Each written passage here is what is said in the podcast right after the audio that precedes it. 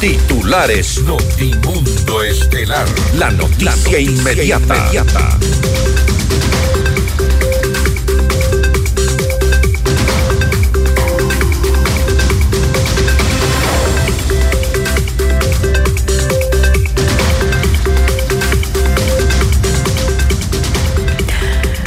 Segunda ocasión, el Pleno de la Corte Nacional de Justicia no logra consensos para elegir al próximo presidente de la entidad. Un tribunal de la Corte Nacional de Justicia rechazó el pedido de habeas corpus de Daniel Salcedo, procesado por delincuencia organizada en el caso Metástasis. Él permanecerá en la cárcel de Cotopaxi. El martes 6 de febrero sesionará el Pleno de la Asamblea para tratar en segundo debate el proyecto de ley para enfrentar el conflicto armado interno. Aplazan para el próximo 6 de febrero la audiencia de juicio en contra del exalcalde de Quito, Jorge Yunda, y 13 personas más por peculado en la compra de pruebas para detectar el COVID-19. La audiencia de revisión de sentencia para Alfonso Camacho en el caso de femicidio de María Belén Bernal fue diferida para el 26 de febrero. El Ministerio de Finanzas pagó 156 millones de dólares a 17 prefecturas del país para saldar parte de la deuda de gobiernos anteriores. El presidente Daniel Novoa se reunió con los alcaldes de Amberes, Rotterdam y Hamburgo para fortalecer la cooperación de seguridad en los puertos del país.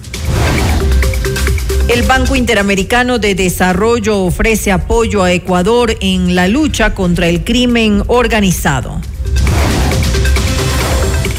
En Guayaquil detienen a alias el Alacrán, líder del cartel del norte del Valle de Colombia y vinculado a grupos terroristas de Ecuador. En la información internacional, el presidente de México, Manuel López Obrador, acusó a Estados Unidos de auspiciar prácticas inmorales luego de que se lo vinculara con el narcotráfico. Protestas en Bolivia por parte de sectores afines al expresidente Evo Morales dejan pérdidas por 680 millones de dólares. Con el auspicio de... El destino del ahorro lo decides tú. Mutualista Pichincha. Metropolitano. Tu vida es importante para mí. Programa de información apto para todo público. FM Mundo 98.1 presenta Notimundo Estelar. Noticias, entrevistas, análisis e información inmediata. Notimundo, la mejor forma de terminar la jornada bien informado. Conducción, Fausto Yepes y María del Carmen Álvarez. Dirección de noticias, María Fernanda Zavala. Dirección general, Cristian del Alcázar Ponce. Notimundo Estelar. Desde los estudios más modernos del país.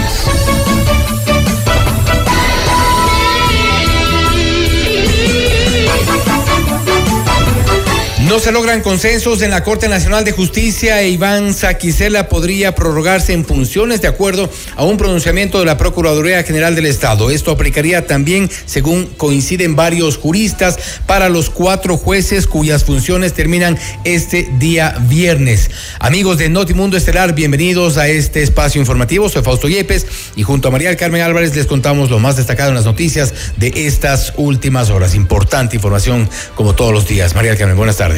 Muy buenas tardes, eh, Fausto y amigos. Como siempre, gracias por acompañarnos en este espacio informativo. Estamos pues ya iniciando un nuevo mes, el segundo de este año. Estamos jueves 1 de febrero. Revisemos enseguida nuestra agenda de entrevistas.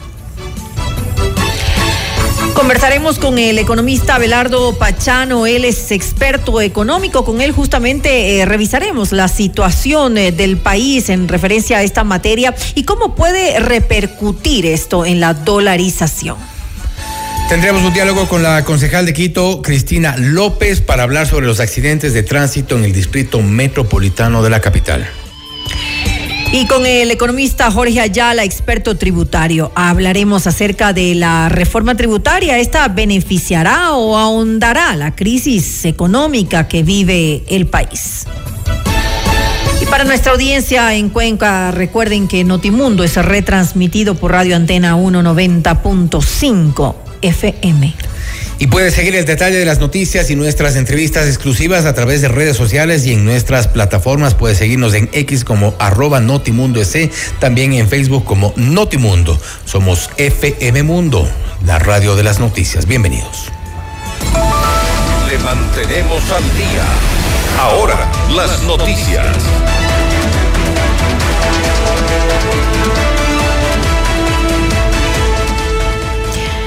Por segunda ocasión, el Pleno de la Corte Nacional de Justicia no logró consensos para elegir al presidente y presidente subrogante del organismo. Esta tarde se reinstaló la sesión del 26 de enero en la que quedaron como finalistas Iván Saquicela con nueve votos a favor y Daniela Camacho con seis respaldos. En este encuentro se esperaba que finalmente se defina la situación, pero no ocurrió así.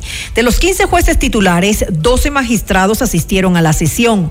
11 lo hicieron de manera presencial y una por vía telemática. La jueza Catherine Muñoz, titular subrogante de la Corte, quien lideró la jornada, consultó a los magistrados si se había llegado a un consenso. En respuesta, el juez Alejandro Arteaga expresó que debería someterse a una votación para establecer si hubo o no dicho consenso.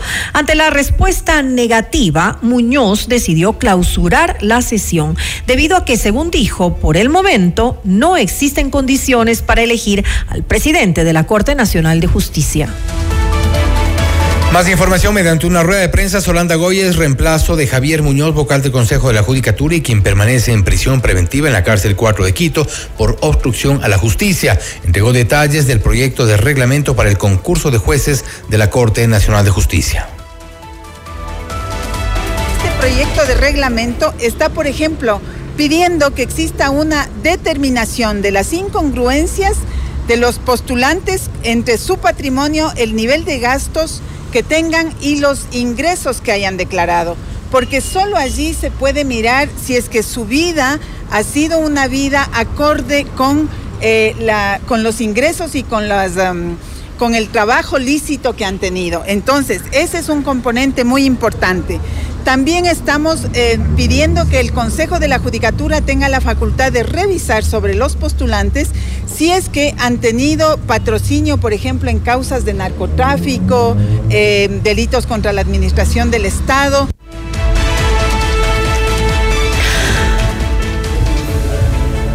Además, Goye se refirió a la paridad de género en este proceso que regresó a su etapa inicial tras detectarse irregularidades tema eh, importante también a considerar es la paridad.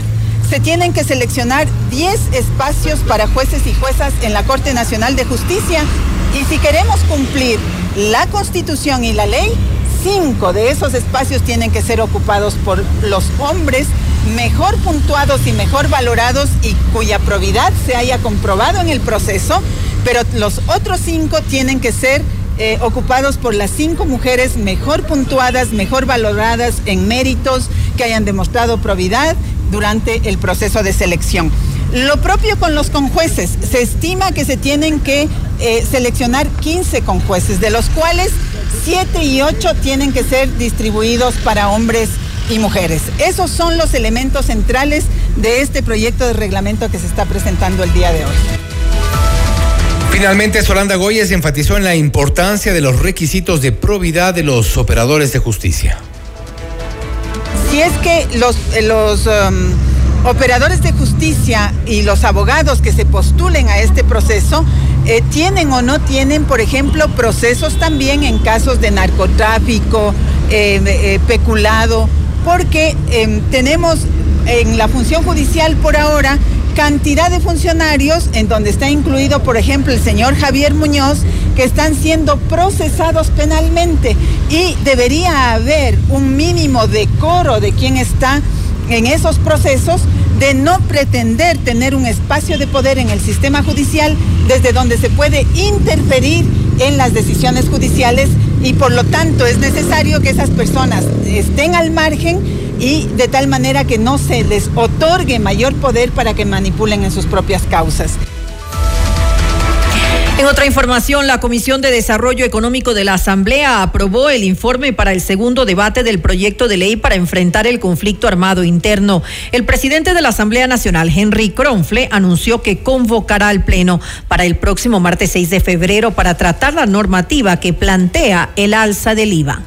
No, bueno, yo creo que el espíritu de haber hecho un informe acogiendo las propuestas eh, que estaban ya plasmadas en informes de minoría, tanto del Partido Social Cristiano como de otras tiendas políticas, conlleva a entender que la votación va a ser con diferentes mociones, especificando en cada moción única y exclusivamente un tema de los tantos que tiene el proyecto de ley. Es decir, se votará por el IVA en una moción, se votará por la, permitirle al presidente modificar el ISD en otra moción, se votará por esa contribución especial de la banca en otra moción y se votará eh, por el tema del IVA en otra moción. Entonces, IVA, ISD, banca y contribución eh, temporal de seguridad, cuatro mociones. Así esperamos que maneje la ponente del informe, Valentina Centeno, que eh, entiendo que así lo va a hacer. Y con la propuesta de una contribución temporal sobre las utilidades del 2023 que tuvieron bancos y cooperativas de ahorro y crédito, fue aprobado el informe para el segundo debate de la ley para financiar el conflicto armado interno. En Notimundo al Día, Marco Rodríguez, presidente de la Asociación de Bancos del Ecuador, Asobanca, expresó la preocupación del sector frente a la posible aprobación de esta normativa.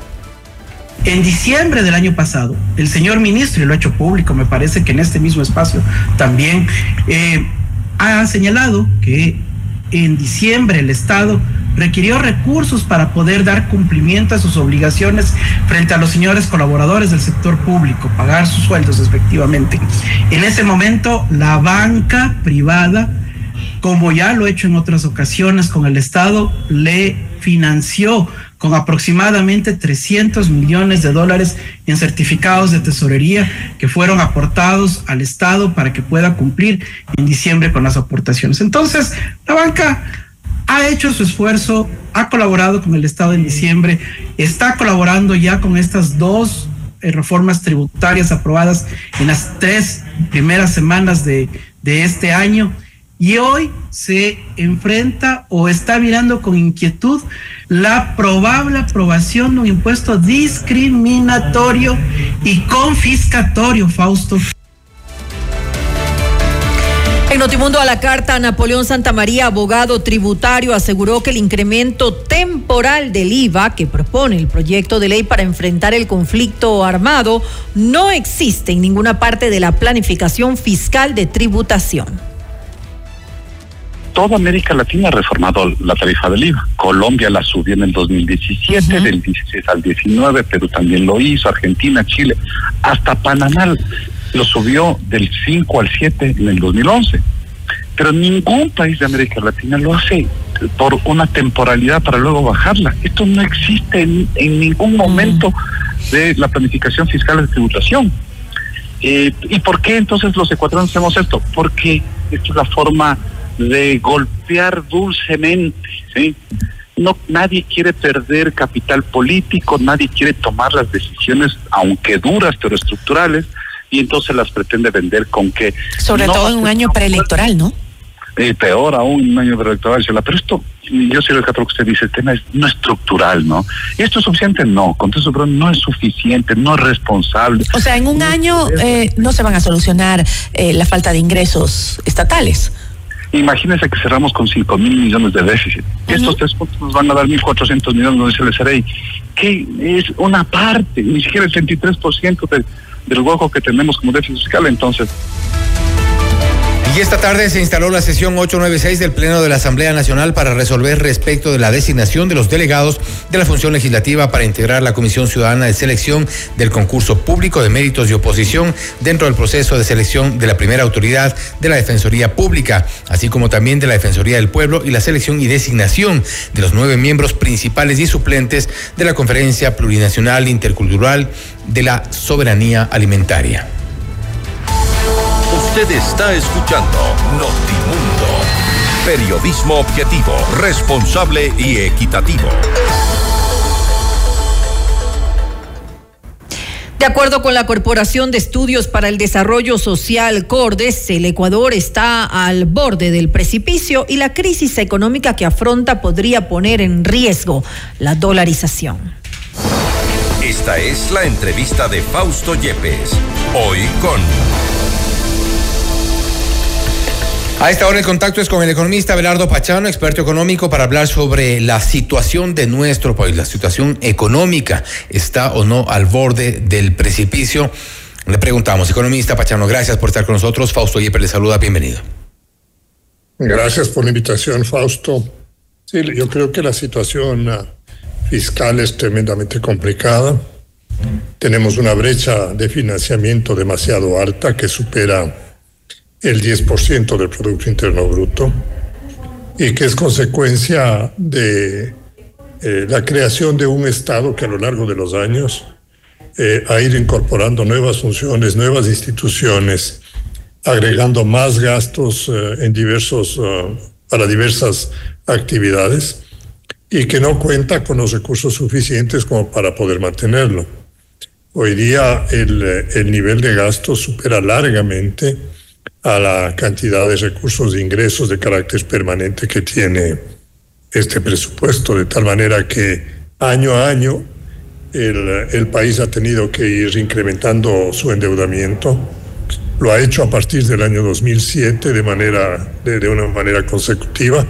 Prácticamente no hay un año en donde no hayamos tenido, no haya existido un, un déficit fiscal, especialmente el presupuesto que es la esencia misma de las actividades del, sector público. Y en ese sentido, eh, ya en el año 2020 tuvimos casi un colapso de la, de, la economía por la paralización violenta de las actividades.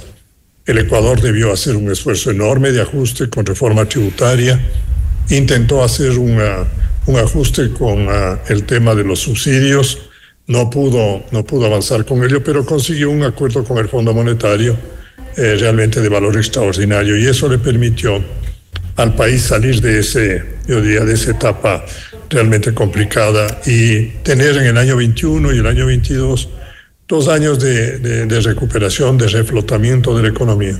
Ahora, economista en el 23 nuevamente volvimos a tener dificultades de estructuración del equilibrio del presupuesto del Estado y al concluir el año por menores ingresos tributarios, por menores ingresos de petróleo, por la ausencia de concesiones eh, eh, o otro tipo de operaciones con actividades a, a privadas para poder salir de algunos de los activos en los cuales no tiene capacidad de trabajo el Estado.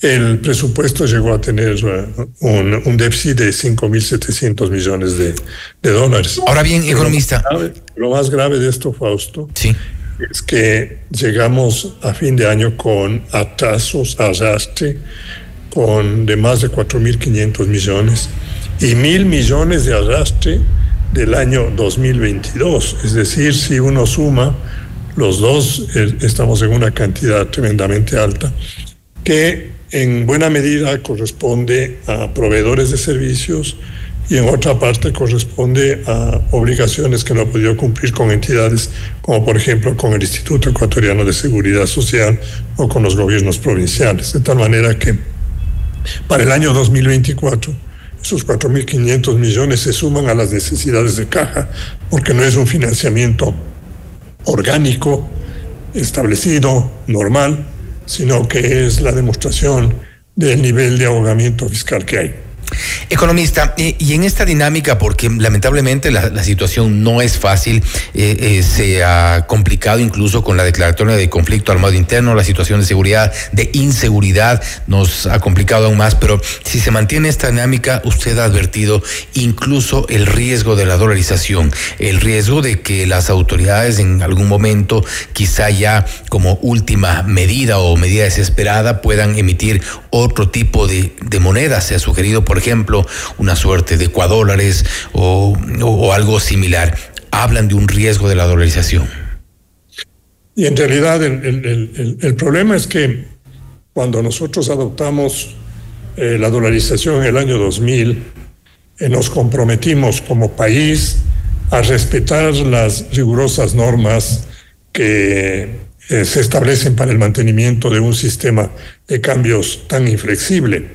Renunciamos a nuestra propia moneda y eh, decidimos que la cantidad de dinero que nosotros vamos a poder disponer para el cumplimiento de las necesidades diversas de la economía iban a provenir del ingreso neto de capitales que tengamos del exterior y del fortalecimiento y del fortalecimiento que tengamos de la inversión privada hacia, digamos, el mantenimiento de un nivel de empleo adecuado.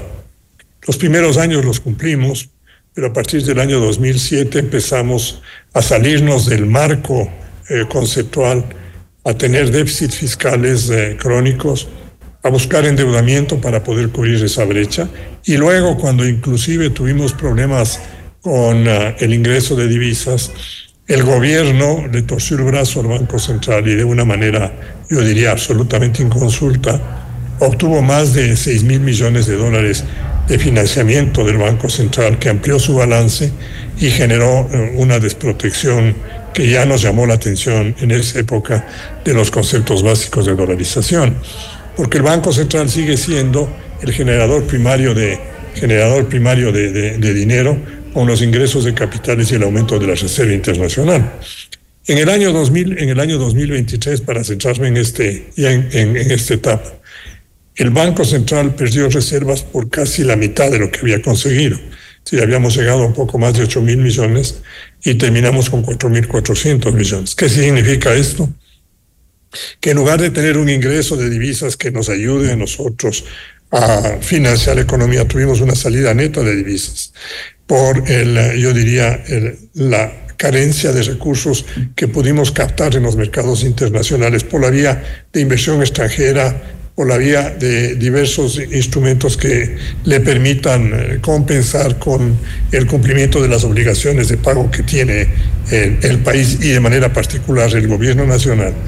Porque cada año el gobierno nacional tiene que pagar más intereses de deuda que se van amontonando como consecuencia del incremento de la deuda y ahora con el incremento de la tasa de interés. Entonces, el ahogamiento del, del, del, presupuesto, del ahogamiento del presupuesto del Estado, por primera vez en muchísimos años, tenemos ya eh, una, una situación de incapacidad de pago, inclusive de la remuneración eh, mensual de los uh, servidores públicos. Del sector público. Estamos hablando de aproximadamente 460, 470 mil servidores públicos que dependen del presupuesto y que de alguna manera también van a repercutir en los servidores, servidores públicos del resto de instituciones que suman, mal contados, unos 150 mil servidores adicionales. Entonces estamos hablando de la incapacidad de pagar a más de 600 mil familias la, la remuneración mensual.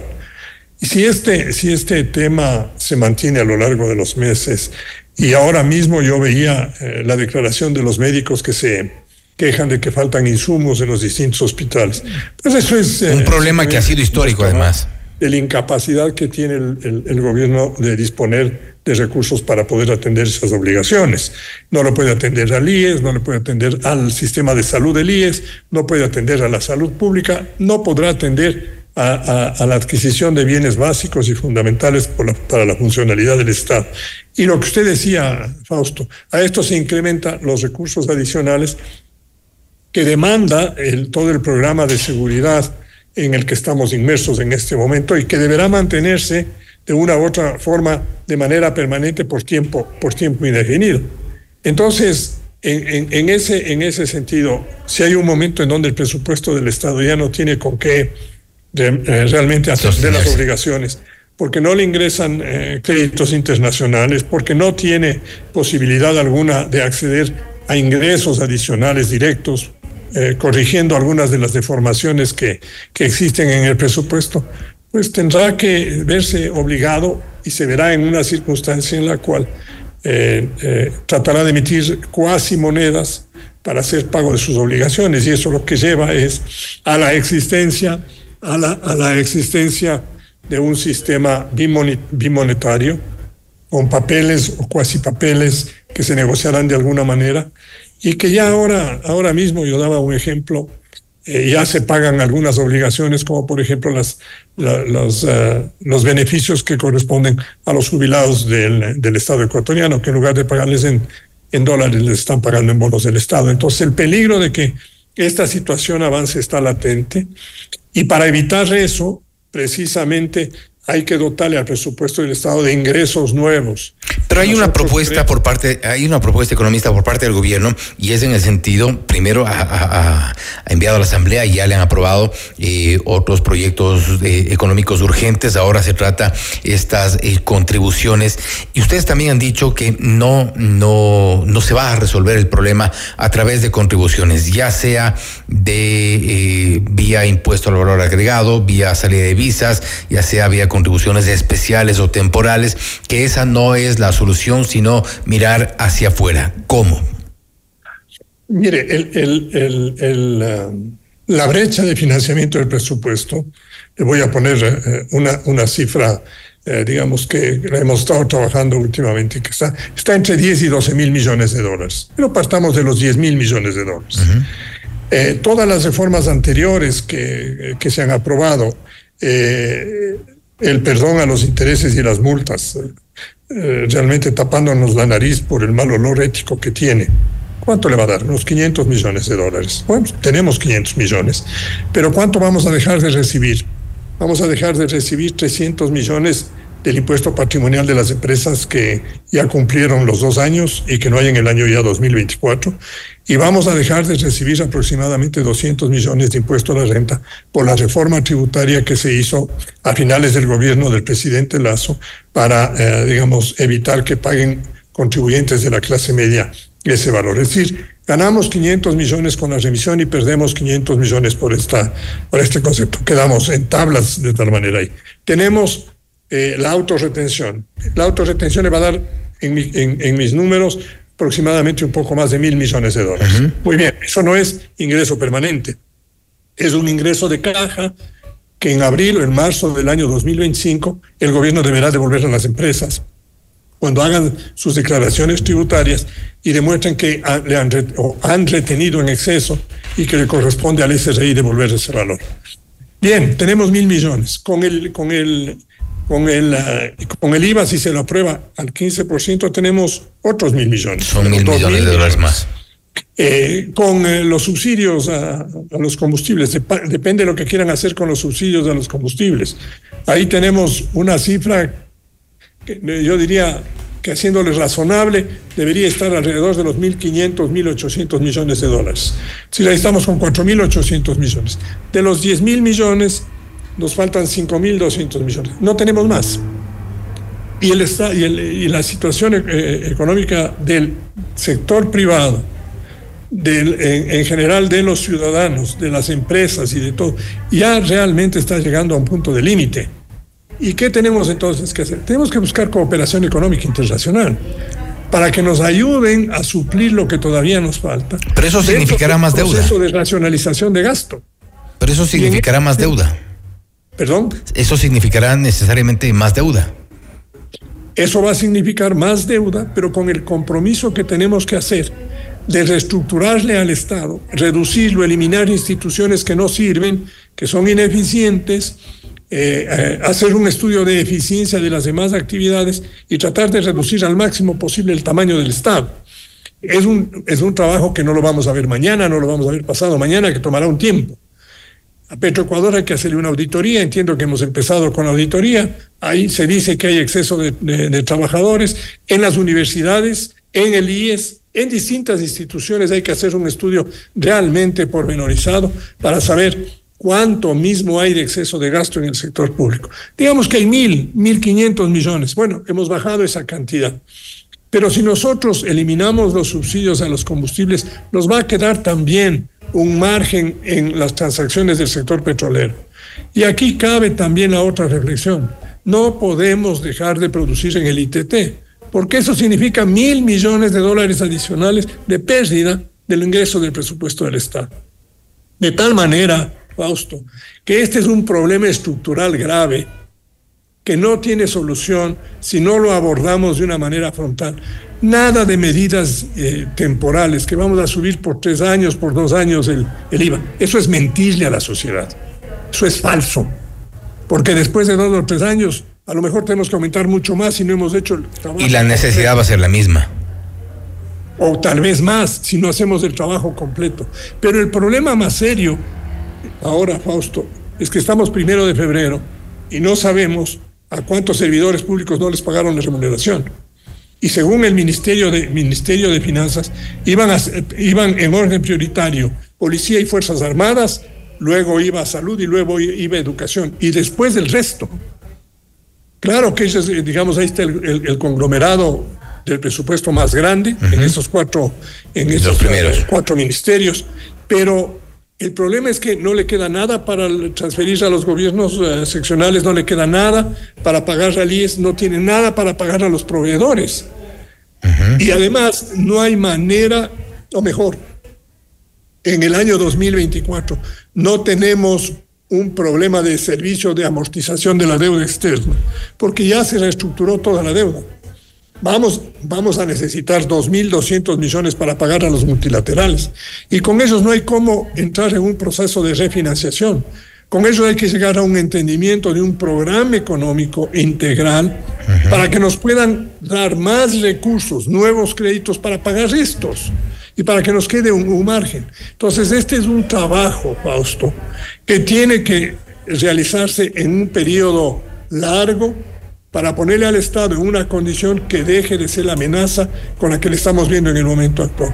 Pero si nosotros no llegamos a tener un acuerdo con los multilaterales, no tenemos forma de cerrar la brecha fiscal. Y si no tenemos forma de cerrar la brecha fiscal, en ese, en ese momento nosotros tenemos el peligro enorme de que el Estado se vea obligado a emitir este tipo de papeles, pseudo dinero, cuasi dinero, que en definitiva va a ocasionar la presencia de un mercado de cambios para poder valorar cuánto, en cuánto mismo se puede trazar esos papeles, creando en la realidad un bimonetarismo dentro, dentro del Ecuador. Pero eso hay que, hay que medirlo con las consecuencias que puede tener en el sistema financiero y en la balanza de pagos.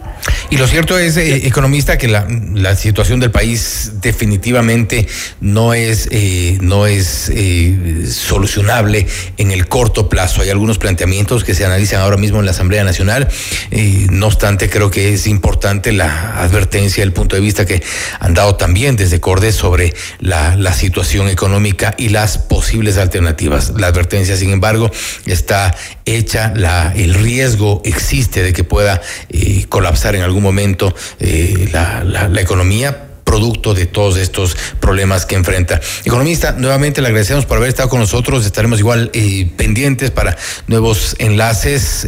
hay mucho, mucho más de qué hablar sobre temas económicos en nuestro país. Gracias, muy gentil.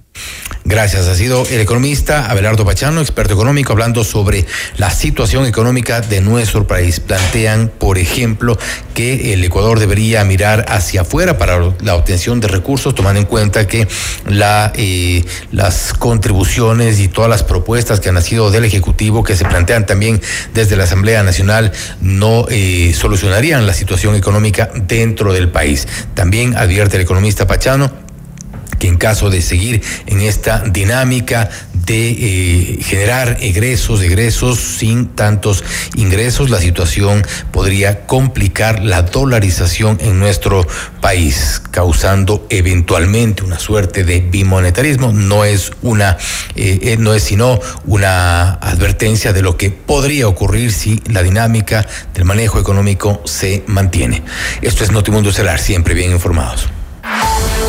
Usted está escuchando Notimundo. Periodismo objetivo, responsable y equitativo.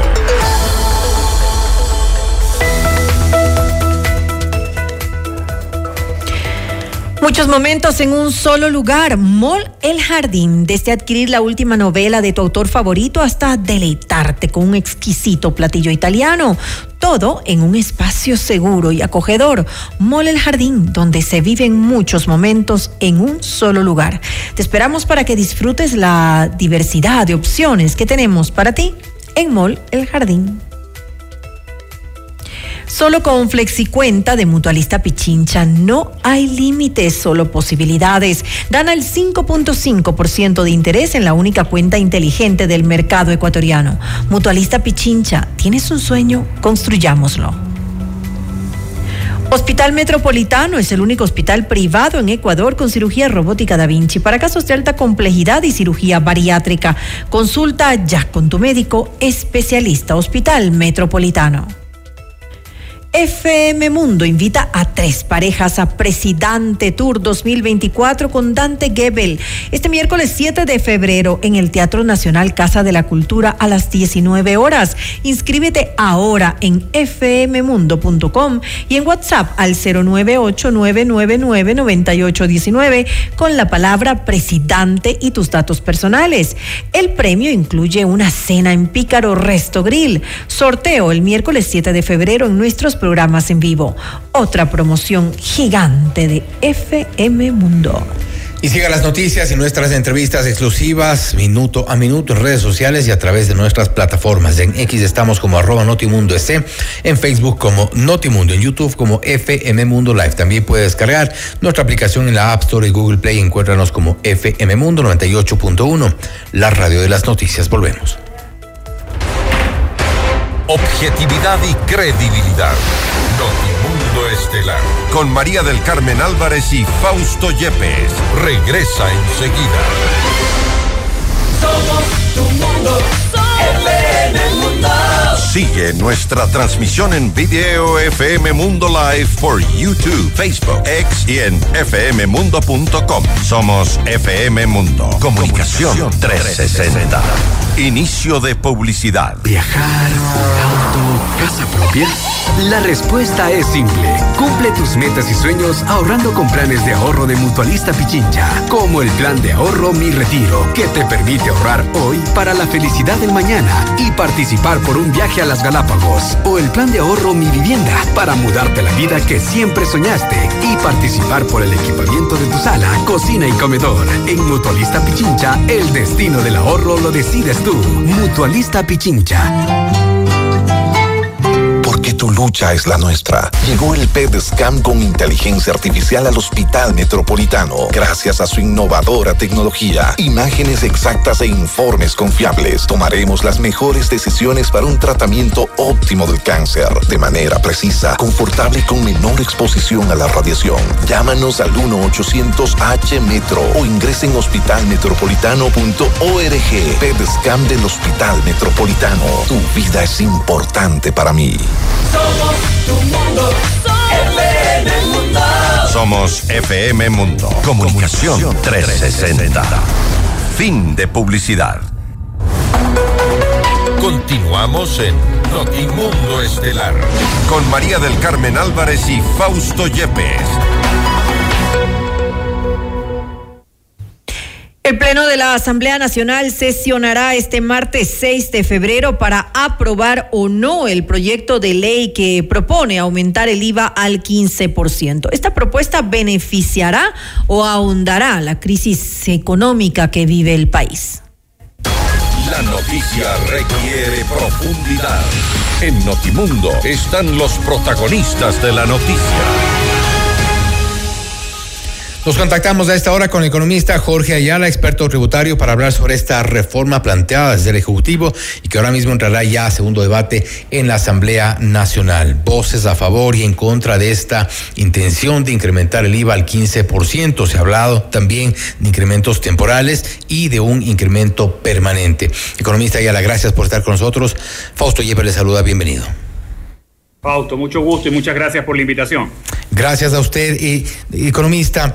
Hay esta propuesta y sin duda la discusión y el debate se ha centrado en la necesidad, por un lado, del gobierno de incrementar el IVA al 15% y el rechazo por parte de varios sectores que dicen no más impuestos, no más contribuciones.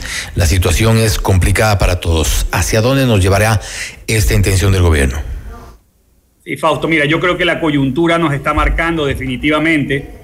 Eh, yo creería que esta discusión debería abordarse en un contexto mucho más integral del que se está haciendo. Lastimosamente, como te digo, el tema de la coyuntura en el tema de seguridad nos está condicionando a que tengamos que aprobar quizás un proyecto o tratar de discutir una reforma tributaria o un incremento de impuestos que debería ser eh, establecido o visto en función no solamente de incremento de ingresos, sino una, una reducción del gasto y reformas estructurales al tamaño del Estado. Lastimosamente el tema de seguridad nos marca el día de hoy y entendería que eh, la necesidad eh, puntual de incrementar recursos en la medida que vayan destinados a este fin específico, debería, debería buscarse una solución inmediata, ¿no? Y creo que el IVA es quizás la herramienta eh, tributaria y económica que menos costos políticos trae, porque si bien es cierto, genera un impacto político inicial, en la medida que el pasa el tiempo se va diluyendo. Nadie sabe a fin de año cuánto terminó pagando de IVA, es decir, la gente cuando paga el impuesto a la renta sabe al final del año cuánto le, cuánto le cobraron. En el caso del IVA, uno no va sumando los consumos diarios para establecer cuánto terminó pagando del IVA al año y en este sentido el costo político se va diluyendo. Eh, en definitiva, yo creería que sí, que hay que incrementar quizás el IVA, yo discrepo un poco de esto de tratar de que primero se suba el IVA de manera temporal por dos años a 15 y después se lo baje a 13, porque eh, los precios suelen ser inflexibles a la baja y lo más probable es que si ya subes el IVA a 15, eh, los precios no bajen para llegar a acomodarse al 13, sino que el empresario gane un margen más de utilidad. Ahora, en, estas circunstancias, y, básicamente en ese sentido, tiene que eh, analizarse que al ser una medida de corto plazo, una medida con la cual el gobierno trata de solventar la crisis actual de inseguridad, eh, ¿cuál sería el efecto ya en el mediano y largo plazo? Porque los efectos se van a sentir en economía, en la circulación, en los negocios, en, en todo lo que tiene que ver con, por ejemplo, emprendimientos. Sí, indudablemente, Fausto, la idea, la idea de, aumentar impuestos ante un cuadro recesivo como el que vive la economía del Ecuador, indudablemente no es el mejor, no es, el, no es la mejor, el mejor, la mejor acción en estos momentos. No, no, no se podría en estos momentos pensar quizás eh, pensando en, en, manera de impacto económico en subir impuestos. No todo lo contrario, si queremos estimular una economía que ha ido creciendo a ritmos, a ritmos bajos. Eh, en realidad, lo, lo ideal sería estimular la inversión privada, tratar de, incrementar el gasto público para que esto reactive un poco la economía y eso vaya generando recaudación. Lastimosamente, eh, como te digo, el tema de seguridad hoy en día es una, es una variable estratégica para el gobierno y que está, dispuesto a soportar el costo político de aumentar los impuestos, aún como, como tú bien manifiestas, aún cuando esto vaya acompañado de, eh, es, obvio y es, y es parte de, la, de, la, de, los estudios económicos que un aumento en el IVA genera un detraimiento en el consumo, ¿no? Y genera también eh, un, efecto eh, fuerte en otros sectores, porque por ejemplo, también dentro de las propuestas se habla de una contribución de sobre las utilidades de la banca, algo que ha sido ya rechazado por parte del, gremio y que em, y un poco en este sentido hay quienes dicen que no más contribuciones, no solo respecto del IVA, no solo respecto de la salida de visas, no solo respecto de las contribuciones eventualmente de los bancos u otros sectores. Por ejemplo, han dicho, las, el sector minero ha recibido mucho más eh, utilidades y no hay una decisión al respecto. Estamos en el punto de decir, basta de contribuciones, pero ¿cuál es la salida? Mira, yo creo que se ha venido abusando del nombre de la contribución varios gobiernos desde la época, desde épocas anteriores han venido utilizando esta figura de la contribución. Y técnicamente esto no puede ser una contribución, porque la contribución, el, concepto técnico es que es una contribución especial de mejora, y para que no sea un impuesto tiene que estar atado a un beneficio específico para ti, y eso no se está dando. En realidad, esto es un impuesto más camuflado de, de contribución. Ahora bien, estas contribuciones teledirigidas a sectores específicos, evidentemente que tienen un carácter discriminatorio y atentatorio en contra de los conceptos de generalidad de la norma tributaria. Eh, la norma tributaria establece que no puede haber discrímenes. Hoy tengo utilidades, pero si mañana tengo, hoy que tengo más utilidades, el gobierno me quiere capturar más impuestos. Mañana que tengo pérdidas, el gobierno va a permitirme o, me van a permitir no pagar impuestos por las pérdidas. Es decir, hay que, hay que tomar en consideración esto. ¿no? Yo, yo creo que lo de fondo es que discutamos un modelo de Estado y sobre ese modelo de Estado se contribuya todos de acuerdo a su capacidad económica. Yo, yo, he venido sosteniendo que debe ampliarse quizás un poco más la base imponible para que más gente contribuya y no sigamos siendo los mismos de siempre a quienes se les mete la mano cada vez que el gobierno tiene un problema. Hay que ser innovadores, hay que ser creativos en materia de reforma tributaria, Fausto. Como te digo, yo hubiese esperado una reforma integral que ataque el gasto tributario, que ataque las exoneraciones. Por ejemplo, por un lado estamos queriendo cobrarle más impuestos de IVA a la gente y por otro lado estamos dando beneficios tributarios a empresarios para que disque estimular la inversión y el empleo. Y está más que visto, Fausto, que en ningún país en el mundo hoy en día los estímulos tributarios condicionan la inversión.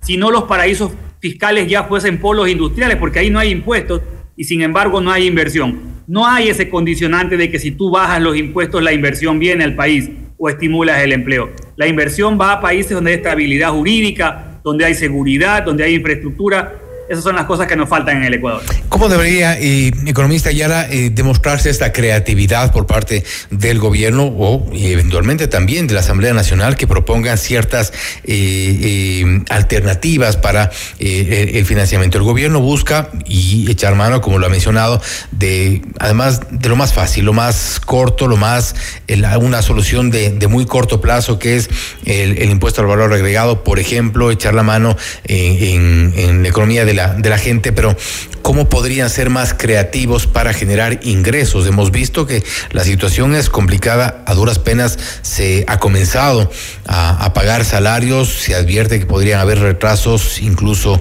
mayores y la situación eh, va en peor. Sí, yo te diría que, por ejemplo, Fausto, hay un gasto tributario que está más o menos establecido en 5 mil millones. El gasto tributario son aquellas exenciones o beneficios que otorga la norma tributaria a cierto tipo de contribuyentes. Yo ponía el otro día un ejemplo que quizás es un ejemplo que puede traer discusión y puede traer una serie de, confusiones. En el caso de, eh, de, la devolución del IVA a la tercera edad, que, quizás nadie diría, bueno, pero eso, eso, eso es imposible que lo quite. La pregunta que yo siempre hago es, ¿está supeditado esa devolución de IVA a la capacidad económica del individuo de la tercera edad? Si, algún millonario de tercera edad compra algo con IVA, tiene el mismo derecho a devolución de alguien con escasos recursos. Es decir, esa norma al día de hoy no mide progresividad, no permite establecer en, real, en realidad un beneficio para aquel persona de la tercera edad que en realidad lo necesita. Lo mismo pasa con los discapacitados, lo mismo pasa con la educación privada. Hay una serie de exoneraciones que en realidad eh, están generando distorsiones en el sistema tributario. Entonces, ese gasto tributario podría ser acomodado, esa serie de beneficios que dan para nuevas inversiones, eh, yo creo que deberían ser eliminadas y permitir que todos paguemos impuestos en igualdad de condiciones. Debería entonces eh, plantearse una, una reforma quizá mucho más integral, porque esto de atacar a ciertos sectores, incluso en momentos distintos, incluso con propuestas, como usted lo mencionaba, y que creo que en eso coinciden los sectores, eh, entre comillas, afectados, eh, discriminatorias, es decir, una reforma integral que, que realmente permita una recaudación mayor y más justa. Yo le agregaría, Fausto, al tema de integrar el tema de perdurable en el tiempo. Uno de los problemas que tenemos en el país es que en realidad cada vez que viene un gobierno trae nuevas reglas de juego y eso hace que la inversión extranjera dude muchísimo de la sostenibilidad de la política pública en el Ecuador. Estamos planteando soluciones parche por cada eh, eh, crisis que atravesamos. Así es, y cada gobierno viene con una, con, una, con una solución distinta y le cambia las reglas del juego al empresario y el empresario no, tiene, no sabe a qué atenerse. En muchas ocasiones es mucho mejor, en lugar de dar incentivos, dar un concepto de estabilidad tributaria en el tiempo. Y esto solo se logra, Fausto, en la medida que se logren consensos mínimos con los actores políticos y discutamos, como tú mismo dices, y bien lo dices, una reforma tributaria integral que eh, vaya a la par de lo que hacen la mayoría de sistemas tributarios modernos en el mundo, ¿no? ¿Qué hacer? Eh, y con esto termino, economista Ayala.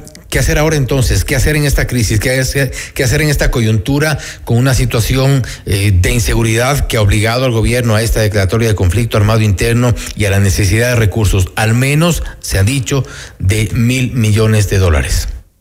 Sí, yo, yo, yo como corolario, eh, Fausto diría, yo, yo subiría el IVA no lo haría con el carácter de temporal, no tiene sentido hacerlo con el carácter de temporal porque el IVA no regresa, los precios no van a regresar. Si tú hoy en día pones el IVA al 15, mañana lo bajas al 13, los precios no van a bajar. Yo diría, hay que subir el IVA al 15, pero paralelamente que el gobierno dé muestras claras de que eh, se va a empezar un aspecto de reducción del gasto público y reducción de ciertos beneficios y subsidios a aquellos sectores que hoy en día no lo necesitan. Creo que hay una reforma que discutir, hay un, hay un espacio de discusión eh, con, con lo, la, mayor cantidad de subsidios que entrega el gobierno el día de hoy a, a la población, ¿no? Importante visión economista. Yala, nuevamente le agradecemos por haber estado con nosotros y creo que es importante también tomar en cuenta eh, la reforma tributaria. ¿Hay o no un beneficio o se ahondará la crisis? Creo que hay quienes coinciden en que la crisis de momento no tiene una salida, al menos en el corto plazo. Nuevamente, gracias por haber estado con nosotros. Gracias a ti, Fausto. Un abrazo. Así el economista Jorge Ayala, experto tributario, hablando sobre la reforma tributaria, los planteamientos del incremento del IVA al 15%, entre otras propuestas. Ha dicho que es, eh, urgente que se pueda eh, trabajar en una propuesta de reforma tributaria integral y no hacer este tipo de soluciones parche que únicamente ahondan la crisis y complican la situación económica de los ecuatorianos. Esto es Notimundo Estelar, siempre bien informados. Noticias, entrevistas, análisis e información inmediata. Notimundo Estelar regresa, regresa enseguida. Somos tu mundo, FM Mundo. Mira nuestros mejores contenidos. Suscríbete gratis a nuestro canal de YouTube FM Mundo Live. Somos FM Mundo. Comunicación 360. Inicio de publicidad. ¿Vas a acompañar a tu novia de shopping? Mole el Jardín te plantea tres momentos para que lo pases increíble. Uno, mientras ella compra, anda al patio de comidas por una hamburguesa. Aprovecha que nadie va a pedirte las papitas. Mm. Dos, pasa por la barbería y sorpréndela con un cambio de look. Tres, no hace falta que sea su aniversario. Oh. Cómprale un regalo. Mole el Jardín, muchos momentos en un solo lugar. Mole el Jardín. La próxima semana, la gira récord de ventas en todo el mundo llega a Ecuador. Dante Gebel, Presidente Tour. Buenas noches, gente te vas a sorprender. Una noche para reír, conmoverte y emocionarte. Te llegará al corazón. Quito a pedido del público. Dos funciones, 7 y 8 de febrero, 19 horas. Teatro Nacional Casa de la Cultura. Últimas entradas a la venta en ticketshow.com.es. Río Centro, Mole Jardín, Paseo San Francisco y El Recreo. Con tarjetas Produbanco. 10 meses sin intereses. Auspician Pícaro Resto Grill y Aseguradora del Sur. Dante Gebel, presidente, te lo trae Top Shows. Somos tu mundo, FM Mundo. Somos FM Mundo. Comunicación 360. Fin de publicidad. Continuamos en Notimundo Estelar con María del Carmen Álvarez y Fausto Yepes. Le mantenemos al día. Ahora, las noticias.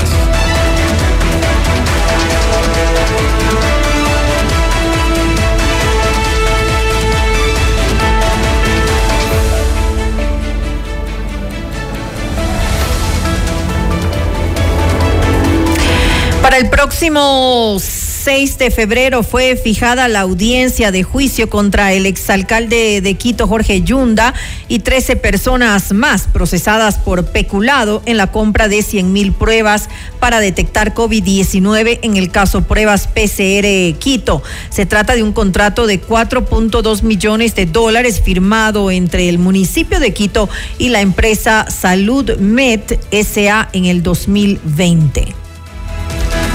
Atención, Ecuador descendió dos puntos en el índice de percepción de la corrupción. En Notimundo al Día, Mauricio Alarcón, director ejecutivo de la Fundación Ciudadanía y Desarrollo, explicó que mientras más se acerque un país al cero, significa que es más propenso a ser corrupto y que los que se encuentran más cerca del puntaje 100 son más transparentes. En resumen, la situación de Ecuador es peor.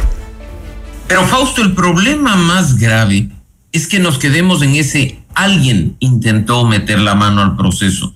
Y eso es importante, lo escuchaba ayer en esta comparecencia del presidente de la Judicatura. No podemos quedarnos en el alguien, no podemos quedarnos en el algún funcionario. Totalmente Necesitamos dar con los nombres. Porque una de las razones por las que el país sigue descendiendo en la percepción de la corrupción es por la impunidad nos quedamos en el hecho, pero no buscamos responsables. Sabemos que la corrupción existe, pero no la perseguimos como corresponde para obtener sanciones. Si la impunidad reina, la corrupción avanza. Si la impunidad reina, los corruptos siguen haciendo de las suyas. Y mira que en temas tan importantes como este, la sociedad civil advirtió de lo que estaba sucediendo y no fue sino hasta la intervención de la fiscalía con el denominado caso Metástasis que se pudo frenar un concurso que de otra manera hubiera ya puesto en la Corte Nacional de Justicia probablemente a siete o a nueve miembros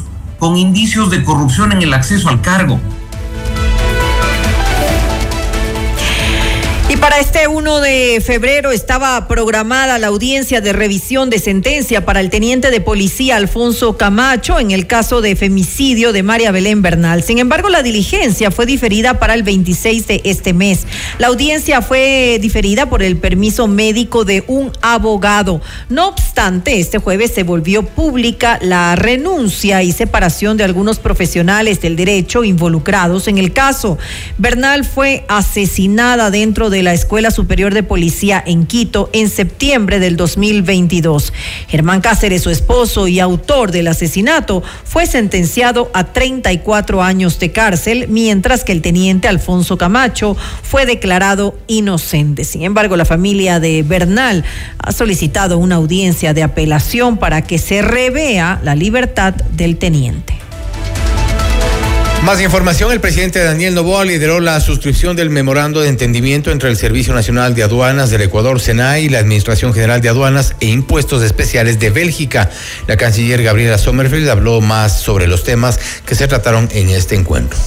Estoy segura de que nos permitirá avanzar en iniciativas concretas y mejorar nuestras capacidades de prevención, control y castigo, orientados a frenar la contaminación de drogas, con drogas de las embarcaciones que salen con productos de exportación de nuestro país.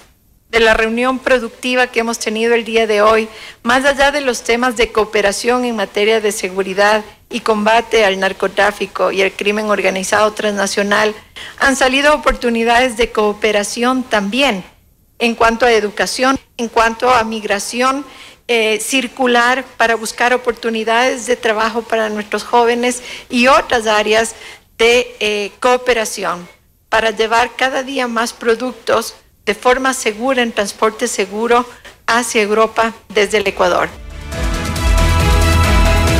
Por su parte, el alcalde de Hamburgo, en Alemania, Peter Schenscher, explicó que la seguridad de los puertos es clave para luchar contra el narcotráfico de drogas y el crimen organizado la estrategia del gobierno para paz, estabilidad, el bien común y el futuro de su país. Mis colegas y yo hemos viajado juntos a Ecuador con el tema principal que es seguridad en nuestros puertos, seguridad para, para luchar contra el tráfico de drogas y el crimen organizado. Y nuestro mensaje es que estamos, tenemos la voluntad de cooperar, que queremos mejorar la situación. La directora de SENAE, Gabriela Ochoa, enfatizó que esta cooperación se enfocará en las buenas prácticas aduaneras y en combatir el cometimiento de infracciones con mecanismos y acciones que prevengan delitos. El objetivo es fortalecer la lucha, la lucha contra el cometimiento de infracciones aduaneras, preservando la seguridad de la cadena de suministros desde y hacia el Ecuador. Y la única forma de lograrlo es teniéndolos como aliados estratégicos a los países de destino de nuestras exportaciones. Esta colaboración efectiva comprende el intercambio de conocimiento, de experiencia y también de mejores prácticas entre aduanas. Además del intercambio de información, que es una parte fundamental para poder establecer mecanismos para poder prevenir ilícitos y también poder tomar acciones oportunas. El ministro de Economía y Finanzas, Juan Carlos Vega, se reunió con una misión del Banco Interamericano de Desarrollo para analizar mecanismos de cooperación técnica y financiera para enfrentar el conflicto armado interno. A través de un comunicado se detalló que el BID levantará información con base a una evaluación económica del país para elaborar propuestas a corto, mediano y largo plazo que permitan fortalecer las instituciones del Estado.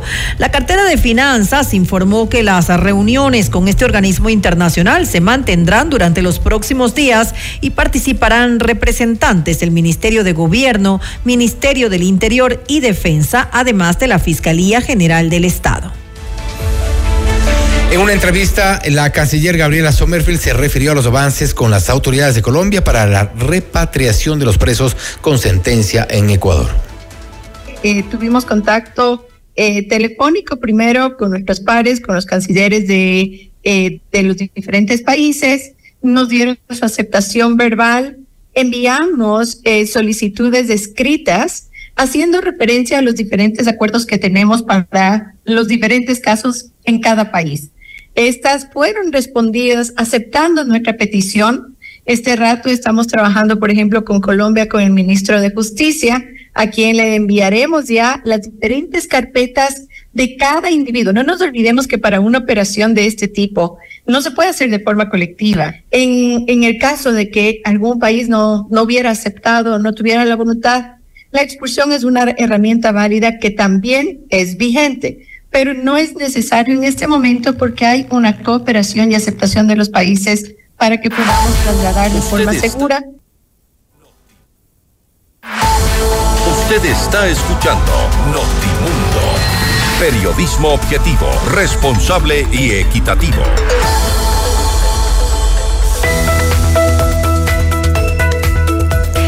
Rentabiliza tu dinero con FlexiCuenta, una cuenta inteligente que se mueve a tu ritmo. Disponibilidad total, 5.5% de interés de inmediato. ¿Qué más puedes pedir? Mutualiza Pichincha. ¿Tienes un sueño? Construyámoslo. Muchos momentos en un solo lugar. Mall El Jardín. Desde adquirir la última novela de tu autor favorito hasta deleitarte con un exquisito platillo italiano. Todo en un espacio seguro y acogedor. Mall El Jardín, donde se viven muchos momentos en un solo lugar. Te esperamos para que disfrutes de la diversidad de opciones que tenemos para ti. Amor en cada bocado en Pícaro Resto Grill. Deleítate todo este mes de febrero con el menú de San Valentín. De entrada, ceviche de pescado al maní o una exquisita sopa azteca. Plato fuerte, langostinos al ajillo o costillas barbecue. Y como postre, strudel de manzana o cheesecake de frutos rojos. Esto por 20 dólares que incluyen impuestos. Recuerda que estamos en Cristóbal Gangotena, Isabel la Católica. Puedes realizar tu reserva al 099-074-0000. Pícaro, las cosas ricas de la vida. Objetividad y credibilidad. Notimundo Estelar. Con María del Carmen Álvarez y Fausto Yepes. Regresa enseguida. Somos tu mundo. Mundo. Sigue nuestra transmisión en video FM Mundo Live por YouTube, Facebook, X y en fmmundo.com. Somos FM Mundo. Comunicación 360. Inicio de publicidad. Porque tu lucha es la nuestra. Llegó el PED Scan con inteligencia artificial al Hospital Metropolitano. Gracias a su innovadora tecnología, imágenes exactas e informes confiables, tomaremos las mejores decisiones para un tratamiento óptimo del cáncer de manera precisa, confortable y con menor exposición a la radiación. Llámanos al 1-800-H-METRO o ingresen en hospitalmetropolitano.org. PEDSCAM del Hospital Metropolitano. Tu vida es importante para mí. ¿Necesitas tiempo contigo misma? Te comparto tres momentos para disfrutar en Mall El Jardín. 1. El helado de chocolate lo puede todo. Pide una copa extra grande. 2. Pruébate looks diferentes y sorpréndete a ti misma. 3. Un corte de cabello radical que ni tu perro te reconozca. Mole el Jardín. Muchos momentos en un solo lugar. Mole el Jardín. Somos tu mundo. FM Mundo. Somos FM Mundo. Comunicación 360. Fin de publicidad. Continuamos en Notimundo Estelar con María del Carmen Álvarez y Fausto Yepes. Los accidentes de tránsito que se registran en la ciudad de Quito de forma regular se convierten en una eh, problemática que debe ser atendida por las autoridades. El año 2023 cerró con 3.816 siniestros y como consecuencia de estos, 329 personas perdieron la vida. Vamos más allá de la noticia. Notimundo Estelar en FM Mundo con María del Carmen Álvarez. Saludamos a esta hora a Cristina López, ella es concejal de Quito. Eh, concejal, muy buenas noches y gracias por acompañarnos. Le saluda María del Carmen Álvarez. Buenas noches, María del Carmen. Muchísimas gracias por la invitación y saludos. Eh, aprovecho para saludar a todos los ciudadanos de Quito. Como lo dije hace un momento en la introducción de esta um, entrevista, más de 300 personas, eh, concejal, eh, perdieron eh, lamentablemente su vida como consecuencia de accidentes de tránsito fatales aquí en la ciudad. Y en el 2024, pues seguimos registrando accidentes. Ya vimos lo que sucedió ayer en el sur de la ciudad, en donde fallecieron dos personas, entre ellas una pequeña niña de tan solo cuatro años, y también se registraron varios heridos en este eh, accidente que involucró a, varios vehículos. Eh, usted forma parte de la Comisión de Movilidad del Consejo. ¿Qué se va a hacer para de alguna manera ya tomar las riendas en este asunto y, que se realicen los cambios que sean necesarios para cambiar esta situación? Eh, sí, María del Carmen, en primer lugar, solidarizarme ante estas pérdidas humanas que creo que es lo más lamentable que podemos tener en la ciudad. Eh, peor aún cuando se trata de, una niña de solo cuatro años. Pero en la última semana, en realidad, tenemos varios accidentes. El 29 de enero eh, le cayeron bloques a una mujer y falleció. El día 30 en la Simón Bolívar, igual un fallecido. El día de ayer, dos fallecidos y varios heridos. Realmente es un tema lamentable y emergente de la ciudad. Eh, desde mi despacho hemos pedido informes. Claro que estos sabemos que no van a, tener, digamos, ningún, no podemos recuperar las vidas que son lo más lamentable, pero ¿qué podemos hacer? Podemos hacer varias cosas. ¿Como cuáles? Por, por un lado, es la eh, encargada, la agencia encargada de velar tanto del control como de la prevención. En este sentido, nosotros vemos que muchas veces de parte de la ciudadanía eh, es un poco molesto, ¿no es cierto?, el tema de los controles, porque de repente se genera tráfico, eh, estamos atrasados a nuestros lugares de trabajo, a, nuestra, a ver a nuestros familiares, pero ahorita nos damos cuenta de la importancia, en primer lugar, de la conciencia de cada ciudadano y de la responsabilidad que, que tenemos de tener primero nuestros vehículos totalmente en buenas condiciones. Eh, desde la, yo soy vicepresidenta de la Comisión de Movilidad eh, y eh, también en las declaraciones del alcalde Pavel Muñoz hemos pedido los concejales una cosa que tiene que cambiar. Los autos que circulen, que trabajen y que vivan, digamos, en el distrito metropolitano de Quito, deben hacer su revisión técnica vehicular en Quito. ¿Qué ha pasado? Y le digo brevemente, que vemos que muchos de, por ejemplo, el tráiler, le doy un ejemplo, el tráiler del accidente del día de ayer, su última revisión vehicular fue en el 2022 en Tulcán. Así es, eso sabemos, eso conocemos. Entonces, nosotros tenemos que eh, ser conscientes de que no sabemos cómo están los centros de, revisión en, otras provincias, en otras ciudades. Entonces, desde el municipio, por lo menos tenemos que garantizarnos que la revisión de los autos que circulen en la ciudad sea una revisión hecha con responsabilidad eh, para no tener, para, bueno, prevenir en algo esto, ¿no? Esa es una de las partes. Otra de las partes es el exceso de velocidad técnicamente, eh, ahora que nosotros conocemos ya desde la parte técnica, las vías son hechas para ir a un eh, kilometraje. Entonces, si nosotros em, aumentamos la velocidad, por ejemplo, en la Simón Bolívar, esa vía no está hecha para ir a más de 80 kilómetros, de 60 kilómetros por hora. Y hay muchísimas personas que van a mucha mayor velocidad. Así es. Y sobre todo, y sobre todo, y sobre todo, eh, concejal, eh, el tema, el tema de eh, la velocidad, yo ya lo he dicho infinidad de veces en, en, muchísimas entrevistas que, que, he realizado. yo utilizo comúnmente mm, mm, la, la, la, Simón la, la, Simón Bolívar es, es una es una, una ruta que siempre tomo y la verdad es que es increíble la velocidad de los vehículos eh, pesados, de transporte pesado, tanto trailers como, como camiones de cualquier tipo, eh, los buses van a unas velocidades eh, absurdas que, que, de ninguna manera están permitidas. A mí me pasan como a poste.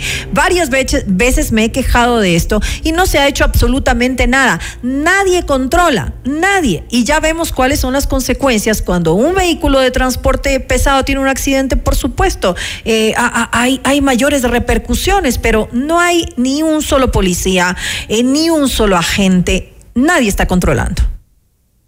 Así es, eh, en realidad ahí es que entendemos la, bueno, nosotros digamos que tenemos ahorita el proyecto de la tercera placa. Con esta tercera placa esperamos que se disminuya muchísimo eso porque eh, ya no va a haber esta carga vehicular cuando hayan los operativos, porque van a haber, digamos, cámaras o diferentes métodos ya tecnológicos que midan la velocidad, que vean que la placa está bien, pero hasta que se dé eso, eh, la AMT tiene una importancia increíble en esto porque, eh, ya le digo, lo primero es la responsabilidad y la conciencia de cada ciudadano. Muchas veces eh, como le, vuelvo y le repito, nosotros nos eh, disgustamos de los operativos de la AMT porque generan tráfico y innumerables eh, condiciones que nos hacen demorarnos más, pero por esto es, porque justamente estas vías son las vías de la muerte. Ya les digo yo, en la última semana tenemos en la Simón Bolívar, en, en al sur, ¿no es cierto? Y no solamente el control de la velocidad, los opacímetros en el tema de, contaminación, eh, la circulación de vehículos pesados en horario que no, que no deben estar dentro de la ciudad. Este es un tema que justamente desde mi despacho lo estamos trabajando. Yo sé que es un poco molestoso también para los empresarios, para los distribuidores, pero nosotros tenemos que precautelar la seguridad de los ciudadanos. De acuerdo. Otra cosa es el peso. El peso es un tema importantísimo porque, y técnicamente a veces no entendemos, pero los camiones de carga que están demasiado pesados no, no pueden frenar, o sea, así de fácil. Entonces, ese es un tema que tenemos que controlar. Que también tiene que tomarse en consideración. Eh, concejal, quisiera revisar con usted eh, el video del accidente de ayer. Le comento por qué. Revisamos eh, nosotros cuando vimos, nos sorprendió mucho que según lo que se había informado es que el responsable, que es el conductor de este tráiler, había huido, eso fue lo que se informó, del lugar del accidente. Pero tenemos en este video que, que lo estamos viendo para quienes nos siguen en nuestras redes sociales, en este video se ve claramente cómo llegan eh, los agentes, llega alguien de la Policía Nacional, llegan agentes de la MT. Eh, ¿Cómo es posible? Él está saliendo del, del tráiler y llegan los, eh, los agentes y la policía o sea, ¿cómo se puede haber? No nos explicamos cómo, cómo es posible entonces que haya huido. ¿Qué sabe usted acerca de esto? Porque em, eso lo que nos hace pensar es eh, o que son realmente ineficientes porque se fue en la cara de ellos o hubo algo más de por medio.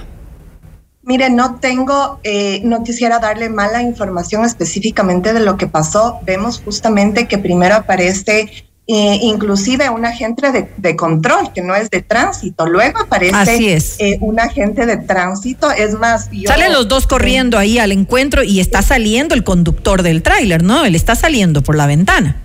Exactamente, inclusive en un, en un primer momento parece que eh, sale y se vuelve a meter. Justo le revisaba yo ahora en la mañana el video y no se entiende muy bien si es que salió, si es que volvió a entrar, pero, em, pero claro, mm, vemos nosotros también que las competencias que tienen cada uno. Ahí está. Ahí, correcto. Ajá, ahí Eh, ve usted corriendo al, al agente de tránsito llega primero. Ese es un agente. Exactamente. Ese es un agente y se está saliendo por la ventana. El Ahí llega encima un es la que- policía. la que llega- exacto, llega una llega exacto, llega una policía, ahí hay- hay- o sea, ¿y cómo es posible entonces que, que se haya eh, escapado el, el conductor del tráiler? Es algo que no, no, Eh, el señor, no nos el señor de azul que está ahí es agente de controles, no- él no es de tránsito, más bien. No, no, no, no, no. Hay un señor que llega corriendo al inicio del video que es un agente de tránsito. Ese señor que está ahí, no, ese, eh, eh, no estoy hablando de él. Eh, ahí lo ve, agente de control metropolitano de tránsito. Exactamente, y la otra de verde es agente metropolitana de tránsito. Entonces, Hay de tránsito y de policía. Hay los dos y, y milagro- milagrosamente desaparece. O sea, no, no, se va. Además, se y- va el en conductor este- en la cara de todos los policías. específicamente en este en este accidente tenemos dos buses, dos taxis, vemos Claro. el camión también que queda destrozado, inclusive veíamos nosotros en el video que en este camión que, que pasó hace un momento, en el blanco había personas atrás. Entonces, todo este tema es un tema de que no, primero, no cumplimos la ley. Segundo, no estamos bien organizados. O sea, la Agencia Metropolitana de Tránsito tiene que hacer una reestructuración total, tiene que servir a los ciudadanos y en este momento no lo está haciendo de manera eficiente. Por más que ellos nos digan que han hecho eh, muchísimos operativos, vemos que no es suficiente, porque si es que fuera suficiente, no tendríamos eh, estos últimos días tantos, eh, tantos eh, accidentes. Ahora, yo, ¿cuáles son las cosas? Se pueden hacer muchísimas cosas. En primer lugar, por parte del EMOD, hacer una, eh, digamos, aunque sea un bacheo, o sea, hay, hay cosas que se pueden mejorar a corto tiempo, que son emergentes, y otras cosas que son a largo tiempo, ¿no es cierto? Entonces, a corto tiempo, ¿qué se puede hacer? Medidas que realmente reduzcan la, la velocidad. Medidas que eh, desde la alcaldía eh, se haga el rebacheo, Claro, porque también. también. por esquivar un hueco Sí, sí, de acuerdo. eh, nos escapamos de matar. Eh, esta es una intervención que va a tener que hacerle MOB. Eh, hay, hay, hay planes que mejoran la movilidad y a largo plazo el tema, por ejemplo, de la concesión de las vías. O sea, si es que nosotros nos damos cuenta que el municipio no tiene la capacidad de tener la vía al 100% en un buen estado, eh, tener, como usted dice, eh, una vía en donde usted esté seguro que si es que tiene un siniestro, que, Dios no quiera que pase, pero tengamos eh, una ambulancia, una, una grúa, una wincha que pueda darnos auxilio, ¿no es cierto? Como en todos los países del mundo, esto tal vez va a tener un costo, pero vamos a tener nosotros resuelto el tema de que la vía esté en perfecto estado. Ahora, hay vías que ya están identificadas, eh, a las que hay que prestar mayor atención, lo hablábamos hace un momento, eh, la, Simón Bolívar, la, Ruta Viva, algunas, algunas vías en el sur y en el, y en el norte de la ciudad, en las que obviamente es donde eh, debería haber tal vez mayor control, deberían estar también en mejor estado, ¿no? Porque usted lo decía hace un momento, esto también es una parte importante. Vemos, por ejemplo, la misma Simón Bolívar cuando uno pasa Zambisa yendo justo hacia, hacia la zona de eh, Calderón, hacia el norte de la ciudad, eh, esa vía es, es terrible. Sí, tenemos varios tramos, ¿no? Yo también, por ejemplo, la semana pasada hay eh, el desvío que usted toma de la Simón Bolívar a la Ruta Viva, debajo del puente, eso parece empedrado. Entonces, Exacto. como le digo, hemos hecho ya un pedido emergente de que se haga un plan de mantenimiento. Esto le digo va a ser, a- a- o sea, emergente, pero no va a solucionar de manera integral todos los problemas que hay. Son kilómetros de kilómetros de vía, tanto la Simón Bolívar, la oriental, la occidental, la Ruta Viva. Estas vías grandes que eh, ya no son, digamos, de, de para un poco de tránsito. Ahora vemos que son totalmente transitadas, hay muchísimo tráfico en las horas pico, eh, se necesita mayor control eh, pero se necesitan planes y una reestructuración emergente de la AMT para que realmente dé los servicios. Por ejemplo, otra cosa, como le decía yo, es la revisión técnica eh, vehicular. O sea, en la revisión técnica, por lo menos nosotros, imagínense, a transporte escolar, a, transporte público y a, y a los autos de particulares lamentablemente tienen que estar en buen estado. Yo soy la primera que muchas veces me muero de la Así debería ser.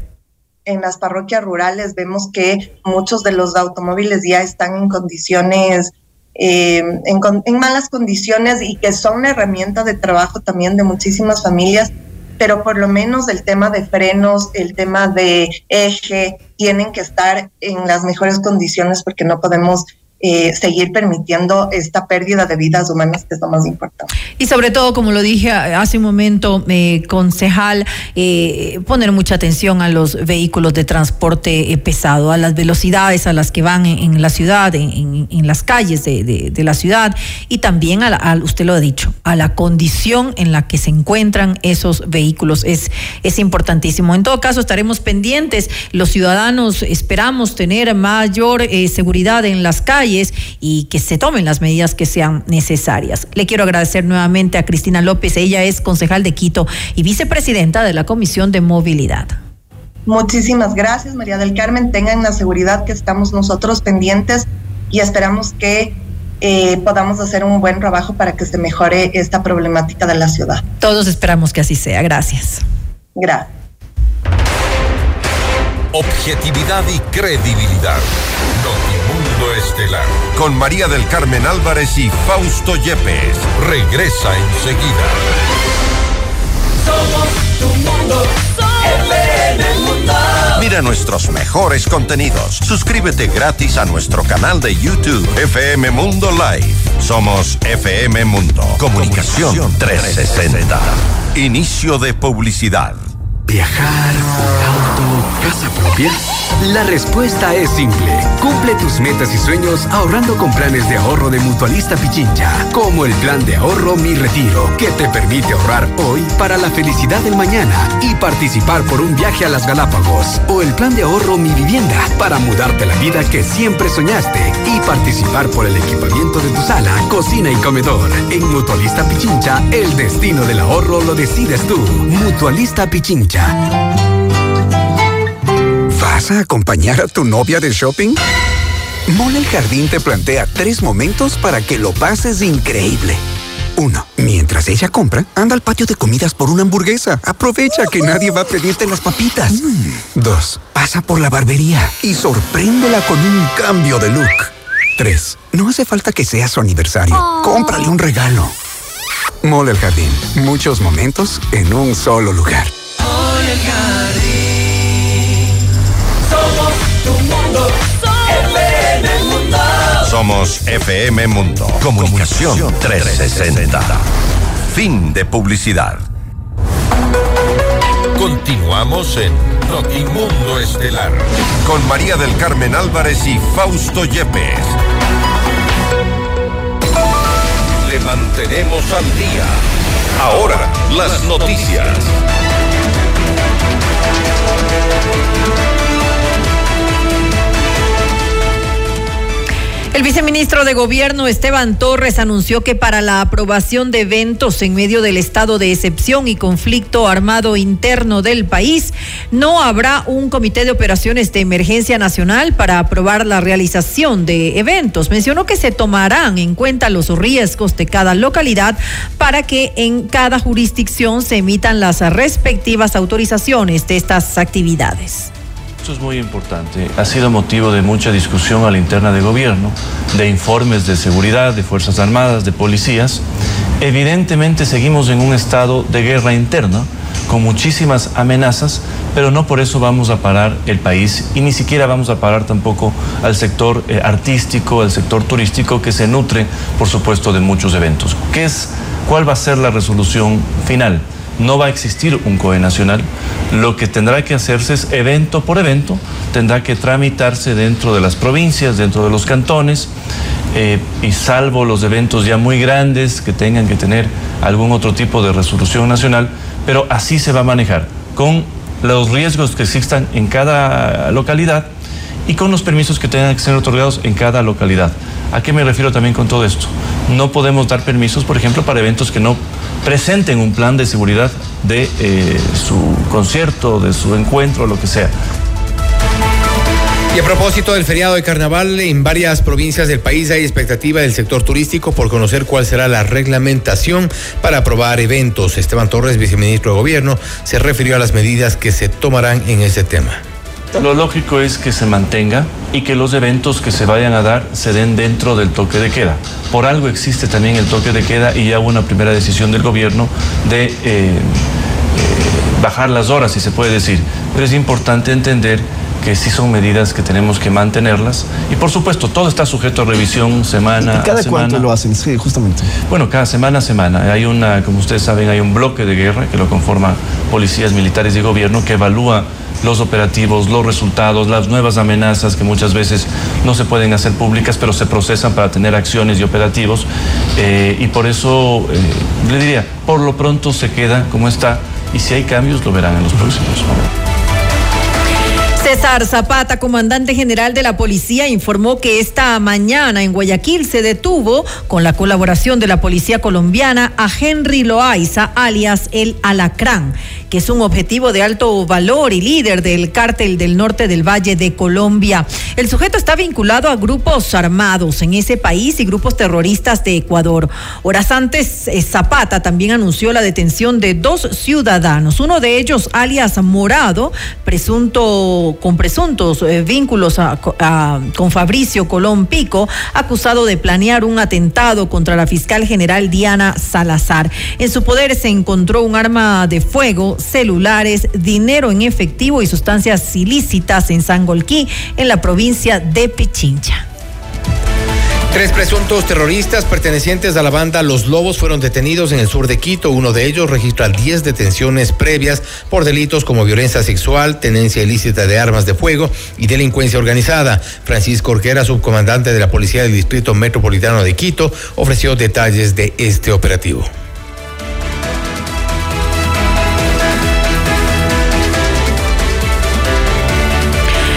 Ministerio de Economía y Finanzas pagó 156 millones de dólares a 17 gobiernos provinciales del país en el marco de una deuda histórica heredada de anteriores gobiernos. En un comunicado, la cartera de Estado precisó que el cumplimiento de este compromiso se da tal como se estableció en el acuerdo suscrito el pasado 18 de enero entre el Ministerio de Finanzas, el Banco de Desarrollo del Ecuador y el Consorcio de Gobiernos Autónomos Provinciales de Ecuador con GOPE. Además, el gobierno aclaró que este pago salda parte de las deudas con el, por el denominado modelo de equidad territorial, devolución de IVA y competencia de riesgo. Un sector de indígenas guaurani rechazó la posibilidad de aplazar el cierre de un bloque petrolero dentro de la reserva del Yasuní, en la Amazonía ecuatoriana, para financiar el conflicto armado interno declarado por el presidente Daniel Noboa. Juan Bay, presidente de Nacionalidad Guaurani del Ecuador, dijo que se declaró el estado de emergencia en todo el territorio de la nacionalidad para realizar un diagnóstico demográfico, socioeconómico y ambiental de su población. Parque Nacional Yasuní es parte del territorio guaurani. Por ende, queremos mencionar al presidente de la, de la República y los asambleístas quien también han mencionado de que iban a ampliar. Como pueblo guaurani rechazamos que aquí estamos pueblo guaurani y rechazamos total el pronunciamiento porque es nuestro territorio. El territorio guaurani es parte de nuestras vidas.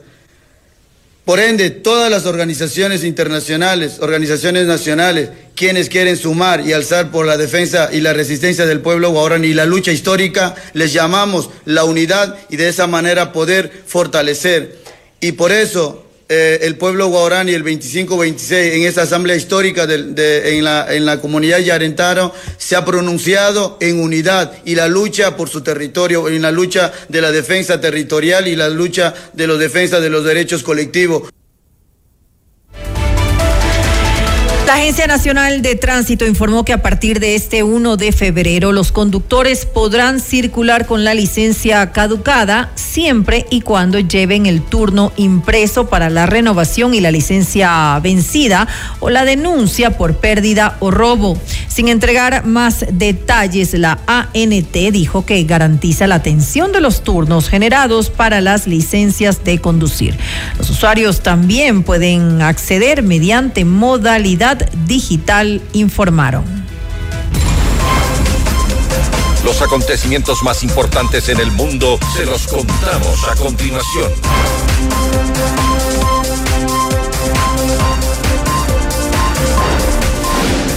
El presidente de México, Andrés Manuel López Obrador, acusó a Estados Unidos de auspiciar prácticas inmorales luego de que un reconocido periodista estadounidense publicara un reportaje que asegura que narcotraficantes aportaron dinero a su campaña presidencial del 2006. El comunicador Tim Golden, dos veces ganador del premio de periodismo Pulitzer, publicó una investigación en la que afirma que el cártel de Sinaloa entregó dos millones de dólares a la primera de las tres campañas presidenciales de López Obrador. El eh, mandatario se refirió a este tema e hizo una solicitud a las autoridades estadounidenses. Lo que quiero es sí, que el gobierno de Estados Unidos se manifieste. Porque el presidente de México tiene autoridad moral y tiene autoridad política. Y si no tienen pruebas, tienen que disculparse. El presidente Biden debería de enterarse de esto. Porque ¿cómo vamos a estar sentados en la mesa hablando del combate a la droga si ellos o una institución de ellos está filtrando información y dañándome no a mí, a lo que represento. Las autoridades de Bolivia anunciaron que más de mil vehículos y mil ciento setenta y cuatro pasajeros han sido perjudicados por los bloqueos de carreteras que se mantienen desde hace 11 días en varios puntos del país. El ministro de Economía y Finanzas Públicas de ese país, Marcelo Montenegro, aseguró que las pérdidas por los bloqueos hasta el noveno día superaban los 680 millones de dólares. Las movilizaciones son impulsadas por sectores afines al expresidente Evo Morales, que protestan en contra del Tribunal Constitucional de Bolivia y exigen la renuncia inmediata de los magistrados que invalidaron la candidatura única de Morales para las presidenciales de 2025. El presidente de Colombia, Gustavo Petro, propuso la creación de una comisión de paz para poner fin a la violencia entre israelíes y palestinos y pidió la liberación de los rehenes que aún se encuentran en Gaza. Considero que es una prioridad avanzar rápidamente hacia un cese inmediato de las hostilidades e iniciar conversaciones, escribió Petro en una carta dirigida al primer ministro de Israel, Benjamín Netanyahu. La Unión Europea aprobó un paquete de ayuda a Ucrania valorado en 50 mil millones de euros para luchar contra la invasión rusa. Esta contribución está constituida por 33 mil millones de euros en préstamos de largo plazo y unos 17 mil millones de euros en garantías inmediatas y transferencias durante un plazo de cuatro años hasta el 2027. En total, el paquete equivale a 54 mil millones de dólares. El gobierno regional de Cataluña declaró estado de emergencia este jueves debido a la escasez de agua. De acuerdo con las autoridades, aproximadamente 6 millones de personas y 200 localidades de Cataluña en España deberán recortar su consumo de agua y limitarlo a aproximadamente 200 litros por persona cada día. La medida también aplicará para agricultores e industrias, quienes deberán reducir su consumo en un 80%. El gobierno detalló que una de las causas de esta crisis es la reducción de las reservas del Mediterráneo que cayeron por debajo del 16% de su capacidad. Y hasta aquí las noticias. Mañana volvemos con más información, entrevistas y por supuesto siga conectado con la señal de FM Mundo 98.1. Como siempre, gracias por su amable atención y que tengan una muy buena noche. Hasta mañana. FM Mundo 98.1 presentó Notimundo Estelar. Noticias, entrevistas, análisis e información inmediata. Notimundo, la mejor forma de terminar la jornada bien informado. Conducción, Fausto Yepes y María del Carmen Álvarez. Ingeniería de sonido, Mauro Olivo. Coordinación y redacción, Fernanda Utrera. Redacción y redes sociales, Daniel Ocaña. Esteban Cislema. Dirección de noticias, María Fernanda Zavala. Dirección general, Cristian del Alcázar Ponce. Notimundo Estelar. Se prohíbe la reproducción total o parcial de este programa sin previa autorización de FM Mundo. Notimundo Estelar, con el auspicio de... El destino del ahorro lo decides tú. Mutualista Pichincha. Hospital Metropolitano, tu vida es importante para mí.